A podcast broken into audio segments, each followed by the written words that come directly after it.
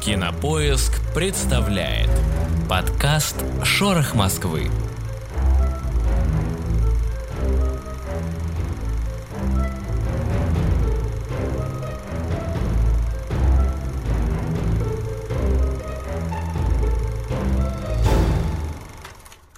А, друзья, привет! С вами снова подкаст «Шорох Москвы». И поскольку вы, скорее всего, смотрите нас в Хэллоуин или в канун Хэллоуина, то есть в канун кануна, то тема нашего сегодняшнего выпуска — это «Кошмары во сне и наяву». И «Кошмары наяву» — это, конечно же, история с Харви Вайнштейном, а «Кошмары во сне» — это наши любимые хэллоуиновские спецвыпуски различных телесериалов. Так что к концу этого выпуска, надеюсь, вы будете не только знать что-то новое про киноиндустрию, но и составите для себя плейлист «Как провести Хэллоуин, не вылезая из кровати». Привет, Таня.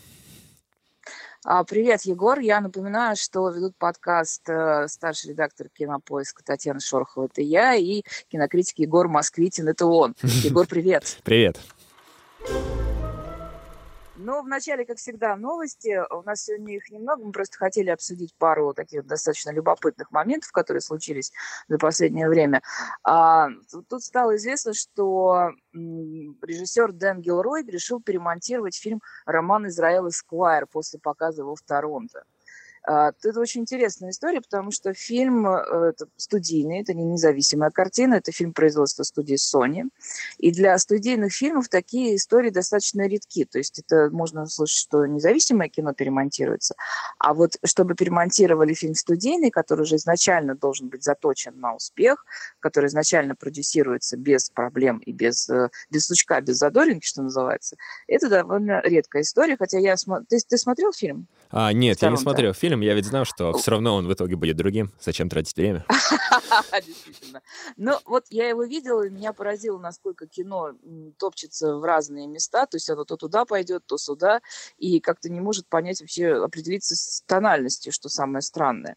Потому что у Гелроя был до этого прекрасный фильм «Стрингер», может быть, ты его видел? Да, его, да. И вот. И Стрингер был, в общем, к нему вопросов не было вообще. А вот Роман Израиль, несмотря на роль Дензела Вашингтона и Колина Фаррелла, он изначально представлялся как это кино про идеалистичного юриста, которого встречает нового начальника, и его моральные значит, ценности подвергаются сомнению. Погоди, деле, это, это что, сиквел так. Филадельфия?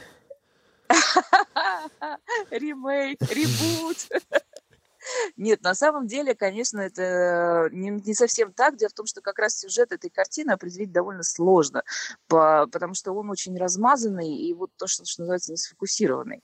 И в Торонто я поразилась, насколько мне неинтересно смотреть это кино, потому что, несмотря на довольно любопытного персонажа, которого играет Вашингтон, все остальное вокруг все какое-то непонятное. И, в общем, Гилрой это понял, и они сели в монтажную и все переделали. Вот, кстати, вот ты смотрел в Торонто много кино, ты бы что-нибудь взял, переделал там? А, что бы я переделал из Торонто? О, хороший вопрос. А, я бы переделал несколько своих интервью, во-первых. А, во-вторых, так. А, слушай, да как-то мне везло на кино. Я бы э, я вот не вспомню сейчас фильм с Шарлоттой Рэмплинг, такой очень невыносимо длинный фильм, хотя он шел всего минут 90. А вот его бы я переделал. И, наверное, все. Слушай, а как думаешь, это какая-то новая тенденция, вот эти все переделки? Потому что сразу на ум приходят а, Suicide Squad, прошлогодний отряд самоубийц, большое кино, и Но из маленького Suicide тюльпанная лихорадка. Был переделан, да? э, э, Suicide Squad был переделан на стадии тест-просмотров. А этот фильм был уже показан публике, потому что был показ в театре Райерсон, это 1200 мест, это здоровое, огромное место. То есть мы очень много народу видели фильм, понимаешь? А когда ты делаешь э, тест просмотр, ты показываешь там, ну, максимум сотни человек, может быть. И плюс это закрытый показ, и все подписывают документы о неразглашении. То есть это беспрецедентная Конечно, история, да? Ну, в принципе, есть такая история. Например, вот «Ветреную реку» тоже перемонтировали после показов э, на Санденс. И уже в Кан- на Канский фестиваль фильм приехал без э, четырех минут и со слегка перемонтированным сюжетом. И я его видела в Каннах, и, честно говоря, мне понравился фильм очень. И, и как-то вот э, я даже не представляю, что с ним было раньше. То есть мне, мне тоже, кстати, он очень он понравился. И я теперь за него переживаю, потому что это Вайнштейновский фильм как-то отразится на, а... на нем это все или нет. Надеюсь, что нет. А, слушай, я бы... А ты бы скажи, ты бы тесноту пере... перемонтировала? А, ну, я бы, конечно, оттуда вырезала вот эту Вот сцену, эту сцену. со СНАФом да, вот я бы однозначно. тоже, я бы тоже или, это бы, или бы пересняла эту сцену как э, просто Э, как с актерами. Имитацию, да, имитацию. Имитацию, да, потому что, конечно, включать туда СНАФ, это ну, по, по ряду причин. Без это объявления войны, совершенно да. неправильно. Нет, просто это неправильно. Вот и все. По отношению к тем людям, которые запечатлены на этой пленке, как минимум. Согласен. И вторая новость, которую тоже хотелось бы поднять вопрос, это то, что Netflix собирается увеличивать количество оригинального продакшена. То есть 80 фильмов они собираются выпустить в следующем году. И это, конечно, беспрецедентный случай тоже, потому что а, Netflix продолжает захватывать э, пространство по, не только по прокату кино, но и по производству кино. Да, и они в этом году взяли какого-то продюсера себе, крутого, который должен возглавить их кинодепартамент собственный.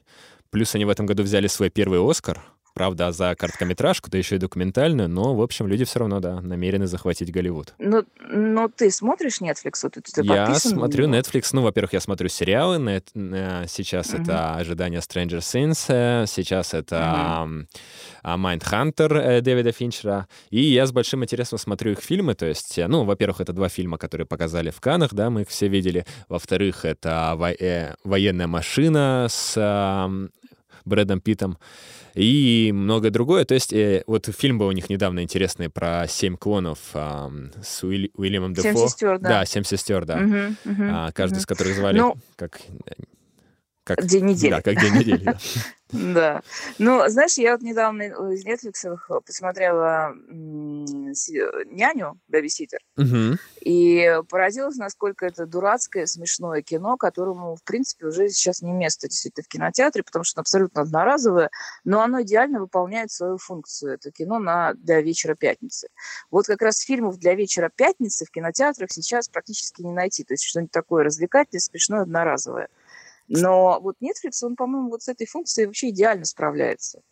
Кстати, знаешь, мне кажется, это все-таки идет э, не столько атака на кино, сколько завоевание от э, рынка тех, кто предпочитает и так смотреть дома. Потому что что они... Чем запомнился этот год для Netflix? Можно сказать, что он уже завершается. Во-первых, да, была поставлена задача и выполнена снять тысячу часов оригинального контента. То есть поменьше покупать у других, побольше показывать своего. Во-вторых, они в этом году запланировали и уже почти выпустили 40 оригинальных фильмов, да, против 80 в следующем году. И в-третьих, они находят какие-то э, способы залезть на рынки, которые, в принципе, не воюют с кинопрокатом, но а воюют скорее с HBO и так далее. То есть вот сейчас они продвигают такую тему, чтобы в следующем году а, огромное количество авиакомпаний получило какую-то технологию более дешевого интернета на борту и показывала людям библиотеку Netflix. Еще они э, подружились с T-Mobile, и теперь те- они входят в этот пакет базовый, и огромное количество людей на своих телефонах будет их видеть. То есть, мне кажется, они пока что не берутся за кино, они пока что просто вытесняют всякие кабельные телевидения и так далее. Но я от себя добавлю, что Netflix это еще и отражение нашего времени, то, что интернет становится дешевле, интернет становится больше, и что самое веселое, отмирают физические источники, физические носители, Мгм. и Netflix как раз пытается заменить людям физические носители, но у него, в принципе, э, им бы расширить библиотеку по правам, то есть, например, до старого кино какого-то, классики какой-то Голливуда, то есть там, конечно, с ней не очень хорошо. А вот с новым контентом, да, действительно, Netflix, конечно, путает карты очень многим, и это, это, это тенденция, да, она продолжится. Знаешь, э, я уверен, что они будут расширять библиотеку из очень корыстного соображения. На них же работают очень умные нейросети, которые анализируют все, что смотрят их потребители, и таким образом пытаются предсказать тренды. Причем а, сейчас уже эти нейросети не просто а, там угадывают, какого жанра ты фильм посмотрел, с каким саундтреком, да, какой эпохи, а они угадывают даже вот цветовую гамму того, что ты смотришь, и таким образом те вещи, которые в кино происходят интуитивно, да, например, вот эта мода на неон, Netflix очень скоро их сможет просчитывать математически. Так что я уверен, что они, э, особенно после успеха Stranger Things, который, в принципе, основан на всей мифологии 80-х э, кинематографической, я уверен, что они сейчас будут жадно закупать старое и предсказывать, что же будет большой такой э, следующей бомбой. Очень хотелось бы напомнить, что фильм, который шел в Каннах, э, Ноа Баумбака, Ага. «История семьи Маровиц» с прекрасным кастом, там и Бен Стиллер, и Дастин Хоффман, и Адам Сэндлер Эмма в прекрасной Томпсон. драматической роли. Да, Эмма Томпсон, но она хоть и эпизодическая, но тоже дивная. Так вот, этот фильм мне совершенно не зашел в Каннах, абсолютно не понравился, но когда я посмотрела его дома, я пришла в дикий восторг, потому что вот такое кино почему-то смотрится дома гораздо интереснее, лучше и воспринимается иначе. То есть это отдельная тема восприятия наших, нашим э, на фестивалях и в кино, и дома, то есть э, разные восприятия фильмов. А Но слушай, а Окчу? А Окчу ты посмотрела дома? А Окчу я смотрела в кино и пересматривала дома, вот к ней отношение как было плохое, так оно не изменилось, к сожалению. Мне кажется, что вот эти Вот. истории Майровиц — это больше, наверное, ответка Амазону с его кризисом в шести сценах в идеально, чем каким-то большим работам а, киношным Баумбаха. Я не типа думаю, Милы что Фрэнсис. Баумбак э, делает какие-то ответы. Нет, ну он-то нет, говоря. конечно, Думаю, что он но снимает Продюсеры хотят. э, этого, немножко... да? Он Netflix. выше ответок. Да, он он выше ответок. А Ну, слушай, а кстати, э, вот как раз ты э, начала сравнивать опыт домашнего смотрения кинотеатрального. Интересно, что если проследить какую-то публичную да, полемику между Netflix и кинотеатрами, то она как раз проходит в области вот именно эмоций, потому что в этом году а, выступал генеральный директор Netflix где-то там, и он сказал, говорит, кинопрокат за 30 лет абсолютно не эволюционировал, то есть топчется на месте. На это обиделся генеральный директор сети кинотеатров, не помню имя и фамилию, но помню, что это сеть кинотеатров Алама, она есть и в Техасе, она есть и в Торонто, она много где есть. И он сказал так, да, э, мы топчемся на месте, но зато мы не смотрим фильмы. Пока мы сидим в туалете, пока мы готовим ужин, пока мы укачиваем детей и пока мы едем в метро. То есть чисто на уровне эмоций какая-то э, реакция. У нас э, попкорн слаще. Ну, действительно, конечно, можно сразу сказать, что когда ты смотришь фильм, отвлекаясь на что-то, это уже вопрос к человеку. Знаешь, отвлекаться могут и в кинотеатрах. Я знаю, что в House очень строгая политика по отношению к телефонам, и там реально очень строго, там можно вылететь из зала, если М. ты во время сеанса достал телефон и начал там копаться в нем и кому-то там писать. А, они do not tolerate with this, называется. А, а вот что касается... Ну, правда, у House свои проблемы, мы о них как-нибудь, наверное, поговорим. Но что касается просмотра, в принципе, культура просмотра, она сейчас настолько низкая, что, конечно, вот я лично предпочитаю кино смотреть дома в последние годы. Хотя, конечно, лучше и приятнее его смотреть в кинотеатре. Но некоторые зрители настолько невыносимы, что, честно говоря, мне никаких нервов не хватает каждый раз говорить, пожалуйста, выключите свой телефон, пожалуйста, перестаньте разговаривать. А, так это твой голос пожалуйста, крутят в пожалуйста». кинотеатрах перед показами. Я долго не мог понять, откуда я его знаю. Он доносится до тебя, наверное, уже. Но просто действительно, если люди будут себя вести так же, а мне кажется, что они будут вести себя еще только хуже, то, наверное, э, действительно кинопоказ ока- со временем вообще превратится в какой-то, не знаю, очень-очень плохой experience. Ну ладно, раз мы заговорили о высокой культуре быта, то давай перейдем к Харви Вайнштейну. Давай обсудим то, каким Харви Вайнштейн был. Что он сделал? Потому что об этом сейчас очень редко пишется. Обычно пишутся все его заслуги текущие, то есть все его эти вот ужасные домогательства до актрис, до женщины, до других э, сотрудниц. Но вот мало говорится, мало исследуется его работа. Что, собственно говоря, он делал? Чем был Miramax? Об этом есть замечательная книжка Питера Бискинда, которая называется «Down and Dirty Pictures», это, то есть непристойные картинки. Кстати, друзья, обратите, вот сейчас так. слушайте очень внимательно, потому что это моя любимая рубрика «Читаем книги с Таней». Я вчера с этой книгой провел всю ночь, а еще позавчера я о ней даже не знал. Ну, да, это действительно очень интересное исследование, оно, оно здоровое, на 500 с лишним страниц, э, которое рассказывает о том, чем э, был фестиваль Санденс с самого начала, да, это о том, что Роберт Редфорд купил просто горнолыжный курорт, который простаивал, который никому не был нужен. А Мирамакс э, изначально занимался тем, что скупала за достаточно смешные деньги фильмы, зарубежного производства и выпускала их в американских кинотеатрах. То есть это была кинопрокатная компания, затем они со временем решили заняться собственным производством. А начали, И по-моему, не с концертного кино, да, или нет? Да, они начали действительно с концертного кино, они купили права на фильм, если мне не изменяет память.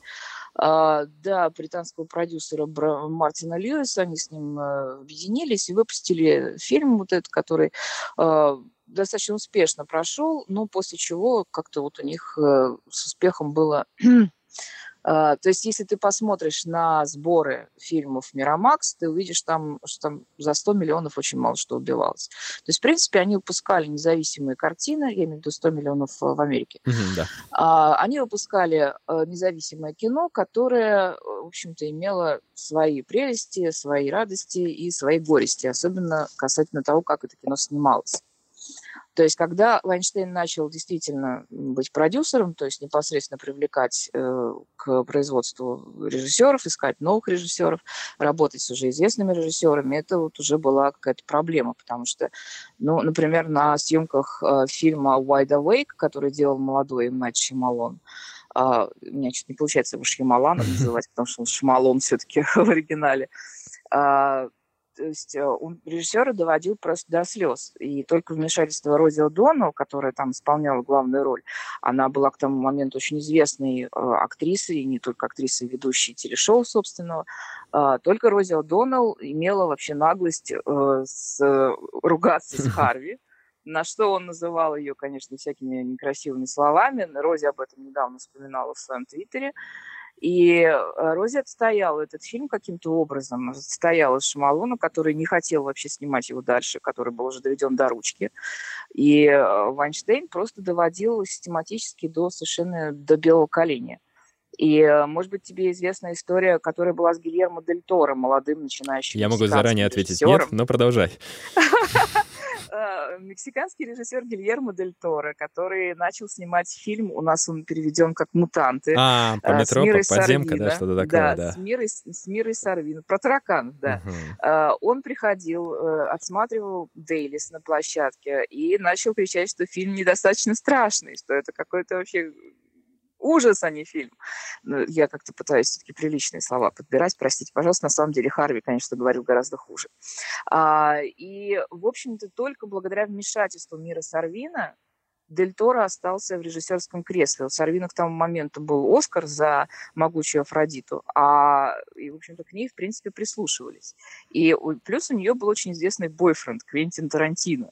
И благодаря этому тоже Харви, видимо, немножко отстал от Дель Торо. Я думаю, что если бы Харви э, сломал тогда Гильермо, не было бы у нас такого режиссера.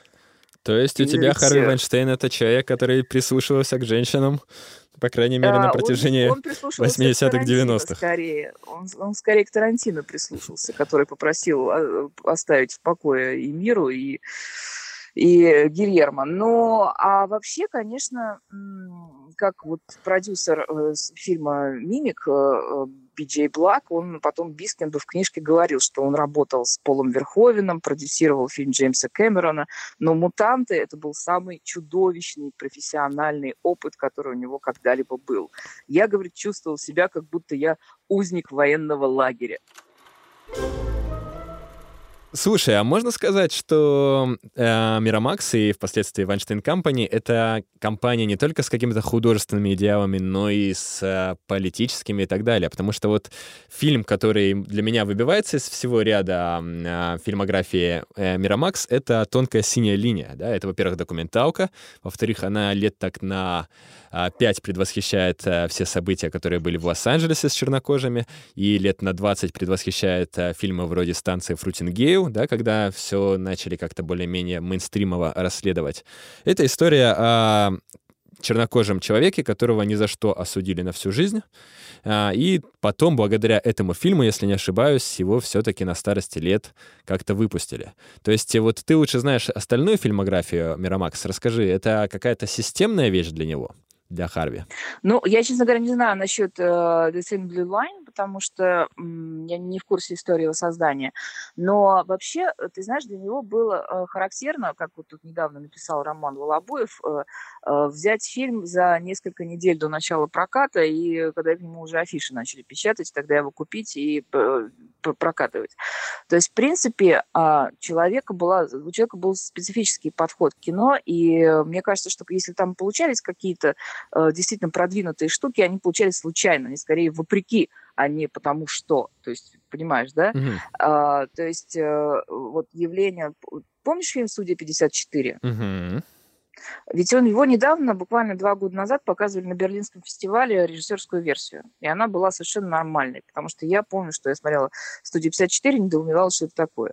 А все потому, что у Харви было еще прозвище Харви руки-ножницы, и mm-hmm, Харви да. резал фильмы, как ему нужно было. И вот еще один момент, который любопытный, он редко вообще о нем говорится, где тестировал фильмы Харви Вайнштейн.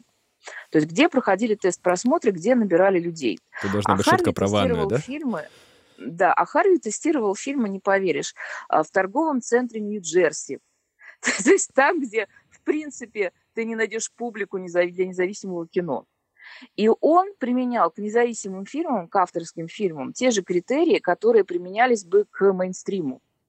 И он пытался из авторского кино сделать мейнстрим, что, конечно, в общем, неправильно, мягко говоря, и как продюсерское решение это, мягко говоря, неправильно. И и то же самое, и так пострадала, например, «Золотая чаша», которую тоже э, Вайнштейн изрезал до неузнаваемости. В итоге режиссер выкупил этот фильм, и, по-моему, он так и канул в лету, несмотря на э, хорошие актерские работы, и, в общем-то, мало кто помнит эту картину. И то же самое было с массой фильмов, которые выпускал э, Харви Вайнштейн. Очень памятен, там история с «Фанбойс», это фильм про то, как группа фанатов «Звездных войн», среди которых один смертельно больной раком мальчик, едут э, на ранчо Джорджа Лукаса, чтобы посмотреть э, первый эпизод «Звездных войн», который вот выходит вот-вот, но мальчик может не дожить, и это вот такая э, bitter sweet, что называется. Это реальная комедия, история, да? То есть абсолютно реальная история, и дело в том, что Вайнштейн просто... Ты имеешь в виду история да, фильма, реально ли? Да. Э, история про мальчика, на самом деле, история про смертельно больных э, фанатов, она реально, они есть. И режиссеры иногда действительно приезжают и показывают фильмы. Нет, это понятно, но просто именно, это, что это вот бывает. этот эпизод, которого еще, а, когда еще не ничего хочу не врать, было. Не хочу врать, не знаю. Я знаю только, что было с фильмом. Я знаю, что Харви был настолько недоволен финалом, когда в финале э, юноша, собственно, умирал. Он сказал, что это как бы не пойдет, и заставил э, режиссера фильм переснять. И как, поскольку у него в контракте пересъемки значились, пришлось картину переснять, пришлось прилепить к ней другой финал. И в результате фильм вышел, по-моему, в четырех, что ли, кинотеатрах. То есть просто, ну, или десяти, может быть. То есть количество кинотеатров было смешное. Релиз был смешной. И э, Харви сказал, если фанаты, если фанатам он понравится, они придут и посмотрят его. И, в общем, вот такая его продюсерская стратегия, политика, она, конечно... И если копаться в книжке Бискинда, ты там укопаешься, ты там увидишь еще море всего прекрасного. И вот как раз мне это как раз было после этой книги непонятно, почему Харви Вайнштейн считается гениальным продюсером. У него просто были определенные манеры, определенная хватка, определенная э, подача себя, потому что он был большой, шумный и наглый. Мне интересно, почему ты говоришь «был». Ты уверена, что он уже окончательно отстранен, потоплен? Ну, его карьера закончена, потому что буквально 17 октября его окончательно уволили из компании. То есть его уволили даже из совета директоров. А какой То ты видишь его дальнейшую TWC жизнь? больше ему... А я думаю, что больше мы про Харви особо и не услышим. Не услышим? А как тебе текущая линейка? Вот у него штук 5, по-моему, 6 фильмов, да, которые, в принципе, собирались в этом году бороться за какие-то фестивальные призы. Что с ними будет? Ничего. То есть Потому что у Харви раньше... У Харви же была какая политика? Его политика заключалась в том, чтобы продвигать кино насильно. То есть он постоянно подкупал киноакадемиков, он устраивал для них какие-то показы, задаривал их подарками. Так оказывался «Слабый лев», например, среди номинантов в прошлом году. Так оказывалась масса его довольно слабых картин, и некоторые даже актеры, которые, э, возможно, могли бы не получить приз, но, тем не менее, получали «Оскары», потому что Харви их проталкивал. А, но а его брат, э, сейчас... который все еще в обойме, который деликатный но... брат, Боб деликатный брат Боб, против которого тоже уже начинается процесс. А, не знаю, я не думаю, что, э, во-первых, компания Вайнштейнов будет существовать дальше как кинокомпания потому что из нее ходят люди, с ней не хотят сотрудничать. Вот Ченнинг Татум недавно свой фильм забрал, который он разрабатывал на TWC. Угу. И, в принципе, мне кажется, что ничего хорошего дальше не будет, потому что все, э, все знают, что не только Харри Вайнштейн был монстром по отношению к актрисе, но еще и к персоналу. потому что на Мирамакс была совершенно нездоровая обстановка, и сейчас сотрудники просят э, ну, нарушить NDA и начать рассказывать, собственно говоря, что же было. А NDA думаю, можно снять истор... в судебном еще... порядке, наверное, да? Да, да, и в судебном порядке они, я думаю, что если они заговорят, мы узнаем там много интересного. И поэтому я думаю, что Хави Вайнштейн свою карьеру, в общем-то, благополучно закончил. Просто, ну, не жалко «Тюльпану лихорадку», да, много раз перемонтированные фильмы, вымученные, явно искусственные. К тому же как раз-таки с этой историей с Карой Делевини. Но вот, например, за «Ветреную реку»-то я хочу болеть везде, где она будет участвовать. Интересно, что это и фильм компании Вайнштейн. Во-первых, этот фильм о героине, да, которая преодолевает сопротивление мужчин в своей профессии. Угу. А во-вторых, он о жертве, которая является жертвой изнасилования и находит в себе силы и волю э, пройти через э, снежную пустыню и, ну, в общем, не будем пересказать фильм, но интересно, что фильм-то отличный, замечательный, он победил в Канах в особом взгляде, это сильнейший режиссерский дебют, но вот как на нем отразится то, что а, его продюсер не соответствует а, идеям этого фильма, грубо говоря. То есть все, ну, потоплен вот фильм. Если мы посмотрим, например, номинанты на Gotham Awards, которые одна из крупнейших наград независимого кино, мы не увидим там фильм «Ветреная река» среди лучших фильмов. Mm. Понимаешь? И мы не увидим там никого из актеров, то есть мы вообще этот фильм не увидим. И это, конечно, а, безумно обидно, потому что действительно мне тоже очень нравится фильм, и Шеридан снял очень хорошую и э, вдумчивую картину, и серьезные проблемы поднял, поэтому совершенно дико было видеть Харви Вайнштейна на сцене в Каннах, когда он приз получал за него. Но сам факт, то есть то, что кино страдает из-за продюсеров, это, конечно, совершенно неприемлемо. А когда были объявлены вот эти шорт-листы Готэм Award?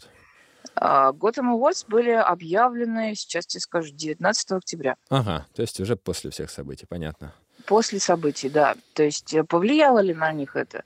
Это вот вопрос. То есть это вечный вопрос, по-моему, можно ли делить э, произведение и его автора. Хотя, в общем-то, Харри Вайнштейн, по-моему, автором этого фильма ну, никак не является, и общем, если он даже и продюсировал эту картину, то, возможно, даже Шеридан смог выбить себе право final cut, монтажа? финального монтажа. Ага. Да. Как ты думаешь, э, эта история она станет такой же темой на Оскаре. Вот, то есть уже один ведущий, Джеймс Кордон, попытался пошутить, не получилось, да? Но вот впереди Оскара он вроде как должен всю эту историю отрефлексировать. Как ты думаешь, там будет что-то такое Оскар острое от, на эту тему? От, отрефлексирует историю с Харви Вайнштейном, мало не покажется. Мне кажется, это будет главная тема Оскаров. Главная тема. Но э, было бы здорово, чтобы Голливуд еще отрефлексировал над темой фильмов, которые сделал Вайнштейн, да, и то, что сейчас пишется, что вот он просто потерял, утратил хватку, просто у него в последнее время плохое кино выходило. Да, ребята, у него все время выходило разное кино. И, например, «Война токов», которую все ждали, это же проект, который должен был снимать Тимур Бекмамбетов угу. изначально. Да, да. И мы не знаем, во что бы он превратился, но превратился он в то, что мы имеем. То есть э, в Торонто отзывы были очень и очень слабые. И фильм в итоге вообще исчез из релизной сетки этого года. Его перенесли на 2018, причем без определенной даты. Это говорит о том, что фильм все, он больше не будет сражаться ни за какие э, награды. Ну и там То даже есть, на э, пресс-конференции было видно, что и актеры-то сами не очень в восторге, да, что вы все это да, вписались да, да. еще пять вот лет не, назад. Непо- непонятно, понимаешь, из-за чего фильм такой получился. Потому что Харви вмешался, или потому что он изначально был таким неудачным. Тут уже пока не вскроется правда, мы не узнаем. Но действительно, что будет с его фильмами, это вопрос. То есть смогут ли отделить создателя от произведения, смогут ли подняться выше. Но вообще, знаешь, мне кажется, это главная проблема, которую сейчас испытывает очень многих э, сегмент э, русского Фейсбука, который обсуждает историю с Харви Вайнштейном. Так вот, все эти люди сейчас э, столкнулись с тем, что фильмы, которые они любили в, в молодости, фильмы 90-х, оказывается, были не только спродюсированы вот таким насильником и нехорошим человеком редиской, но еще и тем, что, в принципе, вот за, за историей создания вот этого кино стоит как какой-то кошмар. И ты знаешь, с этим смириться довольно сложно, даже мне самой тяжело. Потому что когда я прочитала, например, Лена Хиди написала, что Терри Гиллиам э, над ней издевался на съемках э, фильма «Братья Грим», угу мне стало как-то неприятно. Я очень люблю Терри Гиллима. Я обожаю его как режиссера, я очень люблю читать его интервью, я вообще всячески его обожаю. Но когда я узнаю, что он относи, относится плохо к актерам, У меня сразу такое, что за фигня вообще, почему, зачем, зачем он это делает? То есть э, у меня это в голове не укладывается. Мне нужно это понять, как относиться дальше к его фильмам. Слушай, ну... И я думаю, что такую проблему многие испытывают. Не знаю, если честно, для меня э, фильмы Мирамакс от этого хуже не станут, хотя то есть я понимаю, что если там, если бы на страшном суде мне сказали, что важнее э, вклад в искусство или личное свинство, то я бы сказал, что вклад искусства не искуп... Э, в искусство не искупает личное свинство ни в коем случае. Но вот сейчас все эти фильмы, а особенность, э, особенно Мирамакса была в том, что в 90-х, когда их взял Дисней, они просто немыслимое количество фильмов снимали, и поэтому, в общем-то, и попадались какие-то жемчужины. Ну, как-то, не знаю, не страдает достоинство фильмов художественных. Ну, вот видишь, вот, то есть все, мы все, мы зависим, ну, это, конечно, индивидуальное восприятие, но я знаю, что у многих будет вот такой дис диссонанс когнитивный диссонанс. Хотя, с другой стороны, это та же история, что с теснотой, по сути, потому что мы видим э, не сыгранные, а реальные страдания, получается, в этом кино очень часто. Ну, получается, что да. да. Но у нас на носу Хэллоуин, и думать нужно о приятном. Давай. О приятном и страшном. Да, приятном и страшно приятном. Да, вот уже начались хэллоуиновские серии. Совершенно блестящая хэллоуинская серия была у Brooklyn Nine-Nine. Mm. Но у них вообще всегда блестящие хэллоуиновские серии. Ты знаешь, да, в чем заключается их хэллоуин-серия? А, слушай, нет, я бросил а... Бруклин года 3-4 назад. Я переехал из Бруклина, да. Mm. А, понятно. Ну, там идея в том, что они э, в этом своем участке какую-то вещь прячут, и тот, кто к полуночи ее найдет, тот и победитель. Но просто дело в том, что все эти поиски всегда превращаются в настолько сложные планы, потому что каждый персонаж пытается обогнать другого и опередить его по каким-то своим идеям и э, быть на шаг, на два, а то и на 10 шагов впереди, что в итоге вот этот это превращается в совершенно феерическую серию, и в этом году было не исключение, потому что, как они искали, в этом году, то есть если обычно искали что-то маленькое, там часы, там, или, uh-huh. по-моему, часы в основном искали, но в этом году искали пояс, пояс, который носит тяжеловесы, знаешь, такой типа number one, там лучше, как, как или рестлеры, ну, рестлеры, ага, знаешь, представляешь, рестлеры, ну, или кто угодно, у них у всех огромный пояс. Его, да, Америка. то есть это такая вещь, которую просто так не спрячешь, но, тем не менее, персонажи умудрились туда, э, в, в, в этом плане даже есть э, копия Корги, который живет у одного из персонажей. То есть там есть корги даже в этой серии, что всегда прекрасно. Вообще корги они делают лучше любой, по-моему, фильм. Ну и ладно. Кстати, в этом и... году вышел такой маленький сериальчик «Гостит», который, в принципе, можно считать паранормальной версией «Бруклин 9.9». Не знаю, ты смотрела его, нет? Нет, еще нет. Про двух детективов, которые оказываются в каком-то... Э, двух э, совершенно случайных людей, на самом деле, которые оказываются в каком-то секретном отделе, которые охотятся за привидениями, прочей паранормальщиной. Там есть этот абсурдный юмор Бруклина, Бруклина. А вот когда ты сказала про mm-hmm. Корги, я вспомнил про свою любимую за всю, наверное, историю существования хэллоуиновских спешалов серию. Это серия, которая так и называется «The One with the Halloween Party» из «Друзей», потому что там хоть и не Корги, но там появляются тотемные животные всех наших героев. Ну и надо сказать, что два, э, не два с половиной мужчины, а «Как я встретил вашу маму», они, в принципе, неплохо подхватили эту эстафету, потому что я до сих пор с тепом вспоминаю серию «Похотливая тыковка» а, э, хэллоуиновскую. Это была такая важная серия спойлер, которая на самом деле на 6 или 7 сезонов вперед объясняет, чем все закончится, потому что этот э, влюбчивый Тед каждый год ждет одну и ту же тыковку, а все это время рядом находится Робин. А вот, и это такой, как бы, ну, это вообще такой сериал, с которым ты сверяешь свою жизнь жизненный опыт. Кстати, чего, мне кажется, никогда не будет с Netflix, потому что там бинг-вотчинг и все за невыходные, а не за целый год. И поэтому это Но была такая неправда. важная история. Можешь о выборе ты между прошлым и будущим. А можешь и не бинжевочить, извини, это ну, уже слушай, твой это, выбор. Это, это строится на допущении, что у меня есть сила воли. А раз я смотрю сериалы, то откуда я взяться? Вот. Что а, еще? Что еще было хорошего на Хэллоуин? А мне еще нравятся очень э, заставки Симпсонов, которые а. делаются на Хэллоуин. Они бывают совершенно иногда фееричные. Я помню, как Гильермо Дель Торо, по-моему, угу, Да, там была просто целая викторина, да, там и птицы были, да, и все, и все. вообще всякий раз, когда происходит Хэллоуин, у них э, чувствуется, что люди отрываются. То есть у них начинается какой-то полет фантазии, и сразу, о, давайте что-то сделаем. Вот если ты помнишь, у Modern Family сериал, который у нас, по-моему, как «Американская семейка», семейка. переводится. А, там герои постоянно пытаются устроить какой-то совершенно зашибись Хэллоуин, а у них из-за этого выходит все время какая-то ерунда, потому что я помню, что в одной серии они э, готовились, наряжались, и потом, когда дети приходили к ним, дети пугались буквально до усрачки, простите, потому что это было действительно страшно для детей. И э, вот этот, есть, вообще Modern Family такой достаточно очень смешной сериал. Правда, последние годы он немножечко сдал, но все равно бывают хорошие истории. Кстати, вместо Modern Family, я вот хочу сказать, я вот сейчас предпочитаю сериал «Миг», Uh-huh. Uh, потому что там, я уже, по-моему, писала о нем в одной из наших, uh, там, там, где мы представляем иногда сериалы будущего. Uh, так вот, э, в этом сериале как раз э, там играет, э, так, память, память, память, помоги память, мне. Говори. Как зовут эту актрису? Memory speak. Память.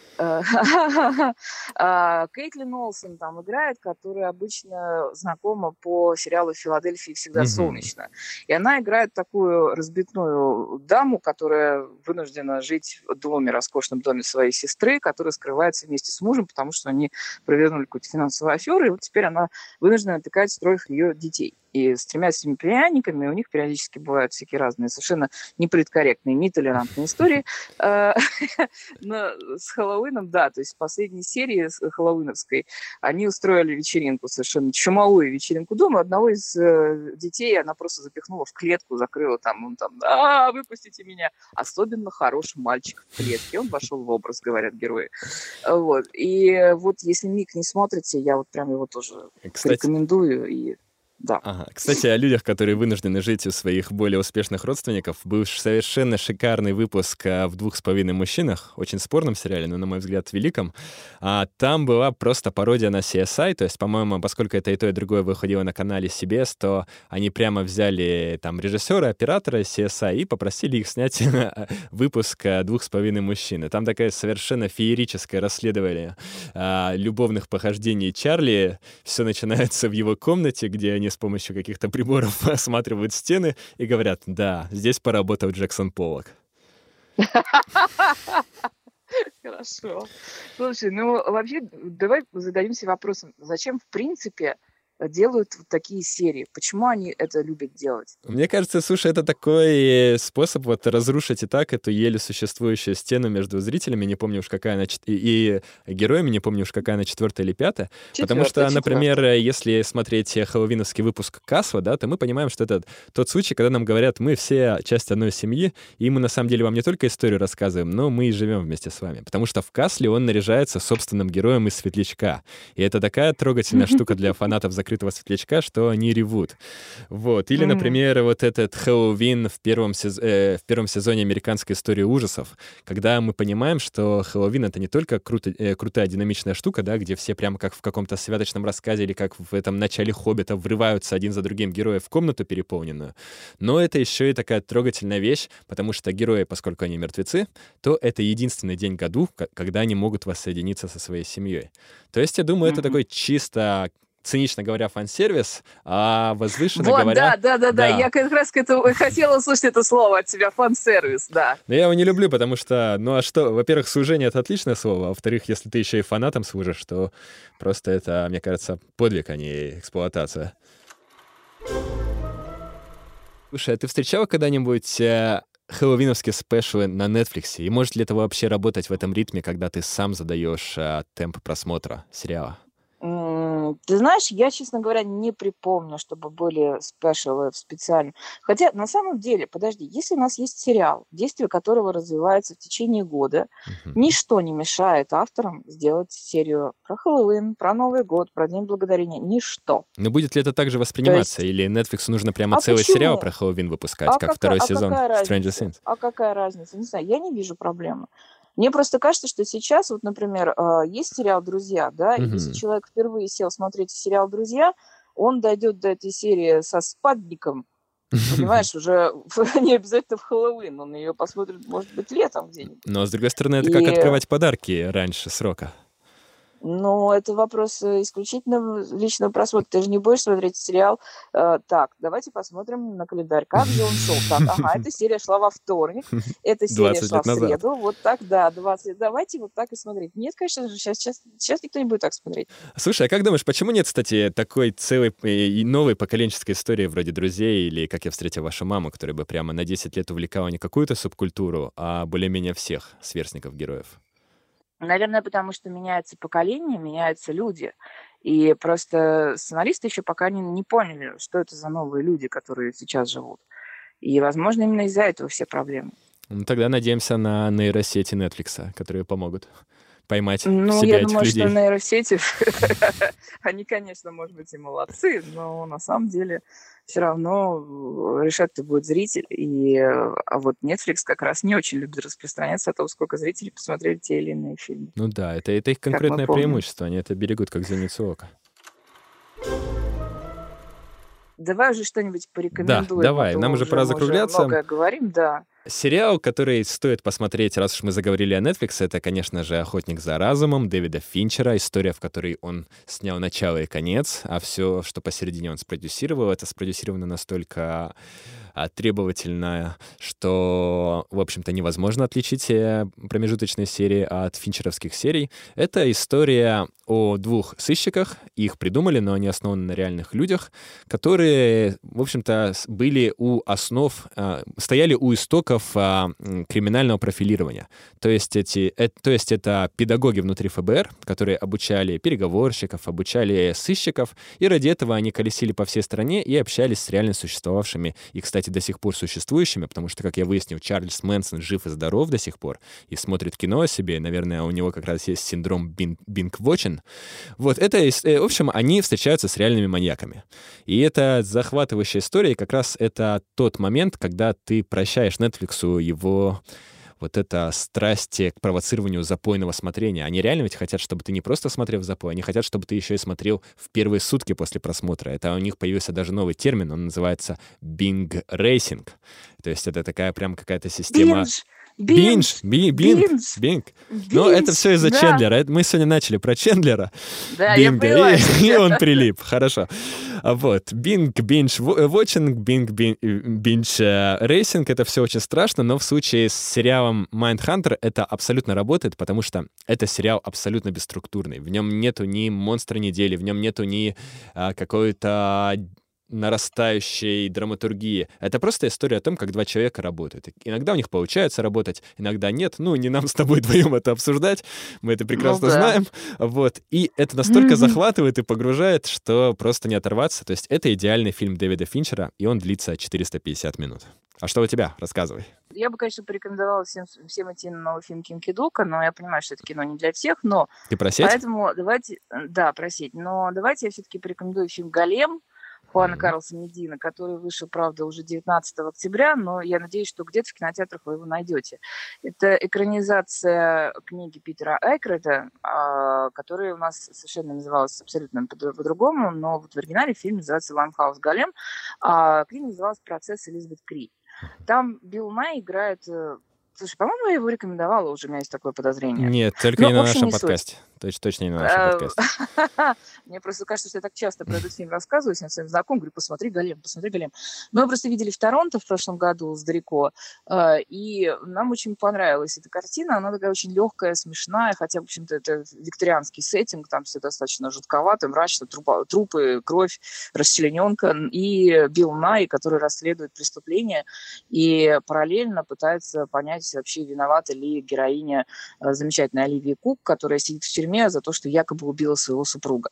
И э, Билл Най, расследуя, в общем, принимая, при- разных совершенно убийц, рассматривает, в том числе и Карла Маркса. Вот особенно смешно смотреть, как Карл Маркс работает. убийца миллионов, есть, Да, да. Ну, в общем, это очень атмосферное такое, смешное и, ну, не ха-ха-ха смешное, а иронично такое. да, Кстати, смешное. я очень скучаю и... по викторианским всем грошовым историям. Да, и вот, честно говоря, очень здорово, что Галин добрался до наших экранов, и он такой красиво снятый, и здорово сыгранный, и я бы прям обязательно вот на него вот в обязательном порядке попросила бы людей сходить, и там еще Дуглас Бут, и Эдди Марсан, и там, то есть вообще отличный актерский состав, и мне кажется, что он достаточно любопытный фильм, и как раз из таких независимых, то есть не, э, чтобы потом не кричали, что комиксы, только комиксы в кино, нет, неправда. А, кстати, я как раз хотел спросить, там есть какая-то завязка на мультивселенную, или это совсем инди-инди? На мультивселенную ну, да, там, не знаю, там... Да-да-да. Нет, про это у нас, э, по этой части у нас Алан Мур, его... Э, Лига выдающихся джентльменов. Да, Лига выдающихся джентльменов. Таким образом, мы с вами прощаемся на этой прекрасной ноте и желаем всем страшных выходных. Всем страшных выходных. Разбиваем понт. До свидания. Спасибо, Таня. Пока.